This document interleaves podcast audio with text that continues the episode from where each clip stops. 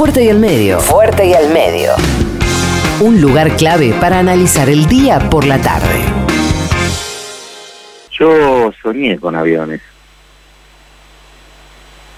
La verdad que a veces cuando me remonto a, a mi infancia, me acuerdo que, que soñé con aviones. Yo nací bastante después, bastante, bastante después de los bombardeos de 16 de junio de 1955 sobre la sobre la Plaza de Mayo, sobre el Departamento de Policía, sobre lo que fue la residencia de Perón y Evita, que es este, la Biblioteca Nacional. Yo nací 15 años después de todo eso, pero tengo que confesarles que hay cosas que se transmiten, evidentemente, más allá de la vivencia, ¿no? Quiero decir, no es necesaria la vivencia para que eso se te meta en la carne, se te meta en la piel, en los sentimientos. Yo soñé con aviones porque esos aviones inauguraron una etapa trágica para y mi familia entonces, digamos, ¿no? uno estos cuatro armó su propia familia, pero mi familia de origen mi familia de origen es una familia atravesada por esos aviones, los aviones que surcaron el cielo de un día que era de celebración y de festejo y terminó, terminó en tragedia. Yo, yo soñé con aviones. La verdad es que cuando uno analiza lo sucedido, aún hoy me sigo asombrando de los justificadores de lo ocurrido, ¿no? 308 muertos, 309 muertos documentados por un trabajo impresionante que hizo Eduardo Luis Dualde con Hipólito Alem, con Luis Hipólito Alem allí en la Secretaría de Derechos Humanos, año 2005. Pero todos estiman que las muertes pueden trepar a 450 y hasta 500. Dos o tres veces, depende del número que uno quiera tomar, de los muertos en el bombardeo eh, a Guernica que hicieron contra el pueblo vasco. Eh, la gente de Franco y, de Hitler, ¿no? Porque de algún modo funcionaban en tándem. Sin embargo, el Guernica fue ilustrado por Picasso. Mi ilustración sirvió para mostrar, testimoniar para siempre lo, lo vil de una acción asesina que es el bombardeo de la población civil. De todos modos, hay que decir que lo que ocurrió aquí en la Argentina es mucho más grave. el bombardeo del 16 de junio sobre la Plaza de Mayo, la plaza del, mayor del país, es un bombardeo que se convierte a su vez en bautismo de fuego, bautismo de fuego de la aviación naval. Y yo soñé con aviones, tanto soñé con aviones que quise ser técnico aeronáutico. Y me noté en la net número uno de AEDO, en Jorge Newell, a estudiar para técnico aeronáutico. Hay muchos amigos que en este momento me deben estar escuchando y si no, seguramente después se va a viralizar, pero hasta no saben quiénes eran los padrinos de la escuela. en ese momento la escuela, año 1973, estaba padrinada una escuela industrial. Bueno, los padrinos de esa escuela era la, aviación naval. Sí, sí, la aviación naval. La aviación que depende de la Armada, al igual que la ESMA, la Escuela Mecánica de la Armada. En el 84 pudimos organizar un centro de estudiantes que a base de silbatinas y desplantes y damos vueltas en los en los actos eh, patrios Le caímos tan mal a esos milicos que, bueno, nunca más volvieron a la escuela. Nos lo reprocharon mucho las autoridades de entonces, ¿no? Que andaban buscando comunistas, peronistas, por todos lados. Nosotros éramos un poco de nada. Un poco de nada con la sangre hervida, un poco por la adolescencia, por la, por tanto por las, las familias de las que proveníamos. Nosotros este, en ese momento hicimos un poco de justicia además de hacer un poco de historia. Y además de ejercitar la memoria, ¿no? Creo que soñé con aviones desde siempre. La carrera no, no la terminé nunca. Un quinto, quinto año repetido desde quinto año lo tuve que terminar de grande y ahora soy un bachiller en ciencias ambientales. Un bachiller con orientación en ciencias ambientales. Pero la experiencia que hice ahí en la y me sirvió para siempre. Los amigos los tengo también y los conservo desde siempre. Y para mí es uno de los orgullos más grandes que tengo el haber, haber sido adolescente y echado a estos criminales que alguna vez mancharon el uniforme bombardeando el pueblo este, y que más tarde lo volvieron a manchar esta vez para sacárselo de encima y para humillarlo para siempre, diría yo, con el terrorismo de Estado. ¿no?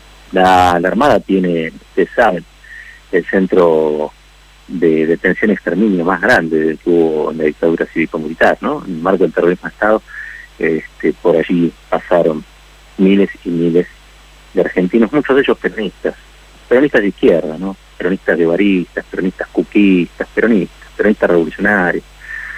Esos peronistas este, combativos, porque también hay de los otros, ¿no? Siempre recuerdo esto. Y y la verdad es que hoy estaba reflexionando sobre esta fecha. Cuando llega esta fecha yo reflexiono y comparto esas reflexiones.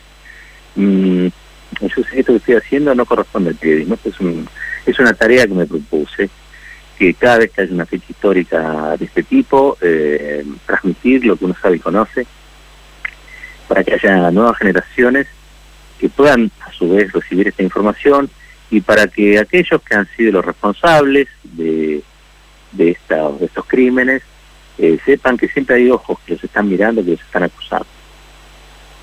Ahora, también es cierto que los argentinos, después de lo ocurrido en esa plaza, después de 18 años de, proscripción, de persecución, de, recorte de los derechos de la ciudadanía, pues eso fue lo que se hizo con el peronismo. Miren, si usted le pregunta un radical, ¿quién es el radical este, que de algún modo este, reúne los valores de, la Unión Cívica Radical, bueno, van a variar, pero en líneas generales todos van a coincidir en que Utilía fue un personaje honesto que al cual los laboratorios en alianza con los militares le derrocaron, ¿no? Le hicieron un golpe de Estado. Y eso no necesariamente falso, ¿eh? Pero Ilía tenía a Zabal Ortiz como ministro, y Zabal Ortiz fue uno de los personajes que en aquel 16 de junio se subió al avión y bombardeó la Plaza de Mayo contra sus propios compatriotas qué difícil que es la historia argentina, ¿no?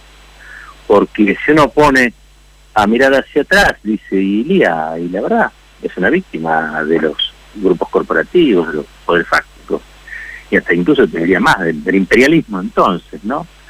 Y hasta ha tenido cosas muy honorables, pero a su vez asumió con el 22% de los votos y con la proscripción del peronismo, y a su vez tenía en su gabinete a uno de los asesinos del pueblo, ¿no? Que, habían hecho y habían cometido eso. Bueno, tenemos una estación de subte, la Carranza, alguno lo habrá transitado una vez, de lo que fue la primera sublevación contra, contra Perón, la sublevación de Menéndez. Carranza era un, grupo que fue el que puso la bomba, creo que este, en la salida del subte A de Plaza de Manto. Paradojas del destino, hoy una estación de subte, pero en este caso el subte D, lleva su nombre.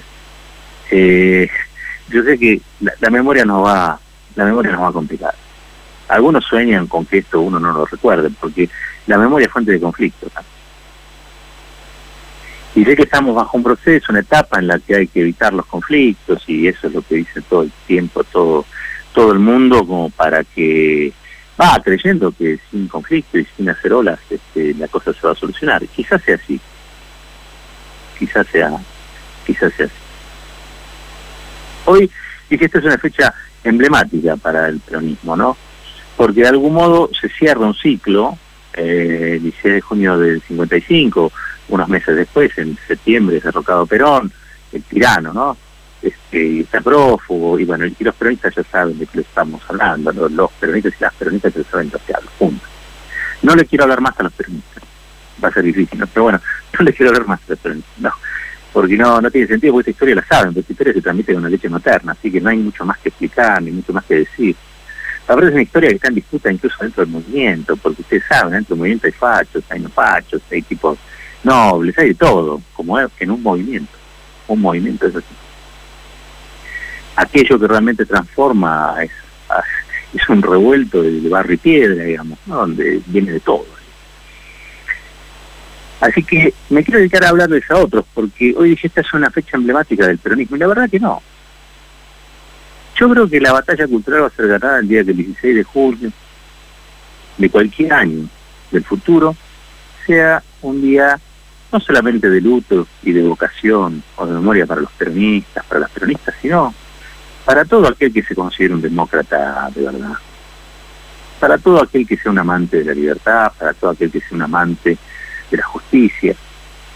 Porque lo que pasó allí enlutó, ensangrentó la historia y tuvo como protagonistas, como víctimas en escena a los peronistas y a las peronistas, pero esencialmente aquí se abre un, se abre un, se, se inicia un periodo trágico, un periodo trágico que aquellos que incluso propiciaron después padecieron. Miren, yo siempre cuento que Rodolfo Boy fue comando civil, estuvo a favor de esos bombardeos, su hermano era aviador. ¿Sí? Rodolfo Boy era gorila. Era gorila. E hizo un, un enorme arco de comprensión hasta que se volvió peronista.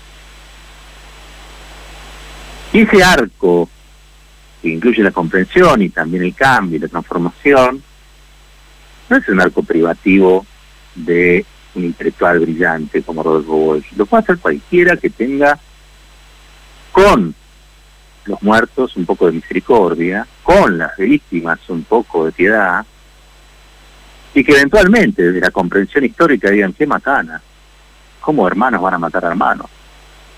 Porque acá estamos hablando de un proceso, un movimiento que ellos llaman revolucionario, y para nosotros es un movimiento golpista, fusilador, es un movimiento que asesina gente, que fusila gente, que bombardea la plaza, es todo el mismo, el mismo proceso. Ahora, podemos estar toda la vida diciendo, diciendo lo que pasó, comentando lo que pasó, pero podemos estar toda la vida también siendo unos marginales reivindicando esas muertes en combate con la historia, en combate con la historia liberal. Me parece que la batalla cultural es lograr que aquellos que no lo sintieron familiarmente, que no lo sintieron en el cuerpo propio, que no fueron precisamente hijos o hijas o nietos o nietas o bisnietos o bisnietas de peronistas, asuman que aquello fue una tragedia y que fue un error histórico. Y que por lo tanto el día de mañana, cuando hagamos ese gran monumento, o como se llame, donde va a estar presente la memoria de lo ocurrido ese día, estén presentes también aquellos que no reivindiquen el ideario peronista. A mí me parece que ese es el camino, que así se construye, así se construye una sociedad, una comunidad organizada, porque es verdad que esos crímenes de algún modo están impunes.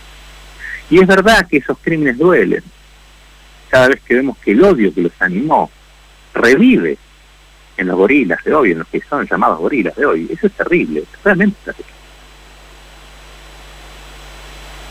Y a cada peronista le da este crecimiento. Pero claro, el peronismo no tiene ni medios de comunicación, ni canales, no tiene la UBA, no tiene nada, tiene algunas universidades este, que, han llegado, digamos, a ser universidades del conurbano, de las provincias. Es un movimiento muy potente, pero que cuando está bajo las luces del centro parece chiquitito, ¿no? Más allá de la potencia histórica y de lo que implica esa identidad. Pero creo que el desafío de la batalla cultural es que los sucesos del 16 de, de junio de 1955 los sucesos de septiembre del 55, los sucesos del 56 con el fusilamiento de Valle, este, los fusilamientos en los basturales de José León Suárez, no sean solamente la historia trágica del peronismo, sino que sean la historia trágica de un país que un día se puso a pensar cómo hacía para que eso no volviera a ocurrir y se propone ser mejor. Hago votos por eso. ¿Y saben por qué? Porque yo soy con aviones de pibe, sin haber vivido nada de todo eso. Me lo contaban. Mi abuelo saliendo con un palo de la fábrica corriendo después, no sé si por Avenida de Mayo, por una de las avenidas céntricas, caminando, creo que se volvió desde el centro hasta hasta Celina, hasta Villa Celina, donde vivían. Y era lo ocurrido allí una batalla mítica, una batalla mítica perdida por los obreros y las obreras, por los humildes de la patria, que el 17 de octubre habían entrado a donde no debían entrar. La ciudad prohibida. Porque Buenos Aires era la ciudad prohibida. Para los negros, para los cabecitas, para los trabajadores, para los plenos rurales, para los invisibles de la historia, para los naides. Era la ciudad prohibida. Y con aquel bombardeo, lo que intentaron es que toda esa masa de lumpenes, de tipos que no, no cumplían con el prototipo del obrero europeo que hacía la revolución. Una clase obrera que sin leer a Marx hacía revuelta contra el capital y que encima había elegido para conducir ese proceso milico. Qué difícil, qué difícil la historia. Qué difícil, qué difícil de comprender incluso para algunas personas, pero que confundidas quizá, o nada, a veces uno tiene criterios esquemáticos, dogmáticos para analizar la, realidad. Ahora, ustedes saben la cantidad de comunistas, de socialistas, de radicales que se hicieron peronistas, es impresionante. Lo que esa historia no está contada, porque el Perindongui no era peronista. Y esa historia la cuenta la derecha.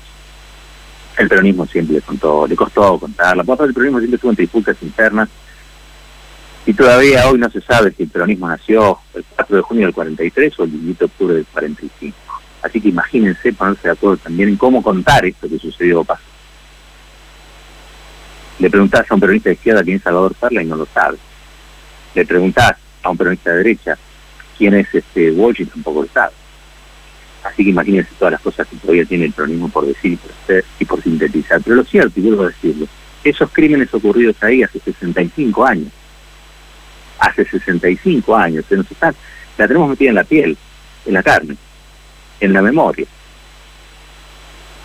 Y el día que logremos que sean vistos como un crimen contra la oportunidad democrática de convivir para construir un país independiente y con justicia social, ese día habremos curado esas heridas. Porque heridas hubo y las hay. Y son por esas heridas que hubo y por esas heridas que hay que yo todavía sueño con aviones. Desde siempre soñé con aviones. Esto es Fuerte y al Medio. La reflexión tiene su tiempo. Fuerte y al Medio. Con Roberto Caballero.